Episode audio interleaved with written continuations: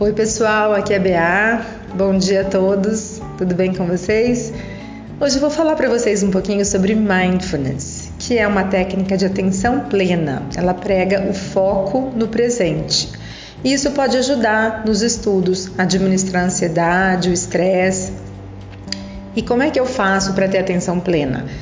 São exercícios, eu fiz o curso, gostei muito, mas vocês estão numa fase de estudos e não precisam sair fazendo todos os cursos. Vocês podem aproveitar por aqui mesmo as técnicas e experimentar, ok? Então, eu indico que vocês iniciem pela alimentação. No momento das refeições, prestem atenção como vocês estão comendo.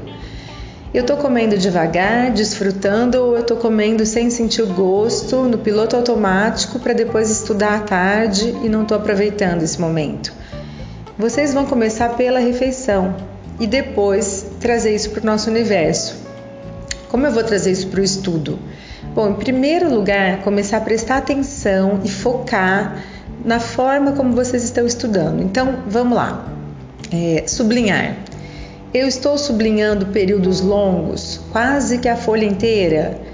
Estou no piloto automático. Preciso circular o que foi central, né? a essência. A mesma coisa para videoaulas. Eu estou assistindo a videoaula, anotando tudo que o professor fala. O professor piscou. É piloto automático, tá? A mesma coisa. Resumos. Eu estou fazendo o milagre da multiplicação. O meu resumo ele está maior do que a página que eu li estou no piloto automático, tá bom? Mnemônicos. Estou tendo cuidado de separar as letras para memorizar um mnemônico, mas não estou linkando com nada, não estou envolvendo esse mnemônico na, com as minhas emoções. No meu estudo ele vai ficar ali perdido. Piloto automático, tá bom? Mapas mentais. Meus mapas estão gigantes com frases. O mapa mental ele tem que ter palavras. Eu estou colocando frases enormes no meu mapa, tá no automático. Então comece a prestar atenção como está o teu estudo. A mesma coisa para leitura. O mindfulness prega atenção plena, mas isso não quer dizer que a sua leitura deva ser lenta. A gente pode ter foco e ter aceleração também. Então, uma leitura mais proveitosa é aquela leitura sem vícios. Então, o que eu indico vocês prestarem atenção? Como eu estou lendo?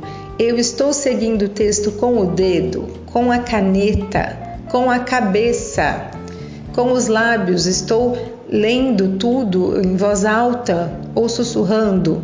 Estou fazendo regressão involuntária? O que é regressão involuntária? É acabar um parágrafo e voltar lá no começo porque não entendi uma palavra ou um termo. Tenha calma, leia tudo, porque esses textos eles são como quebra-cabeça. Depois tudo se encaixa. Aquela peça que estava faltando, depois ela aparece. Tá? Então, é, o livro do William Douglas sobre leitura dinâmica e memorização traz esses conceitos, traz exercícios, se alguém tiver interesse, é um livro muito legal. O livro de Mindfulness do Mark Williams também, depois eu coloco para vocês a foto dos livros. E mais um detalhe interessante é a síndrome da próxima matéria. É aquela preocupação no momento em que o aluno está estudando português, por exemplo, com a matemática. É o momento do português. Ele fez um planejamento, tem um horário para o português, mas ele está preocupado com a matemática, porque ele tem uma dificuldade, acredita que não vai superar, foi mal na prova, e isso toma o tempo daquele estudo. Então, vamos sempre lembrar que o estudo ele tem que ser focado para a gente ter envolvimento e para aquela matéria ir lá para a memória de longo prazo. Se o estudo é aquele estudo preocupado, distraído, estressado, é um estudo superficial. É meio que aquele estudo que a gente decora um telefone para depois esquecer, porque a gente decora só naquele momento. Fica lá na memória curtinha, memória de curto prazo, tá bom? Então procurem na internet, tem muito vídeo sobre mindfulness, é, há textos também, é bem interessante começar a focar e atenção plena é exercício, é treino, pessoal. Você começa a treinar o músculo da atenção, tá bom? Essa é a dica de hoje. Bons estudos a todos, boa semana para vocês. Tchau, tchau.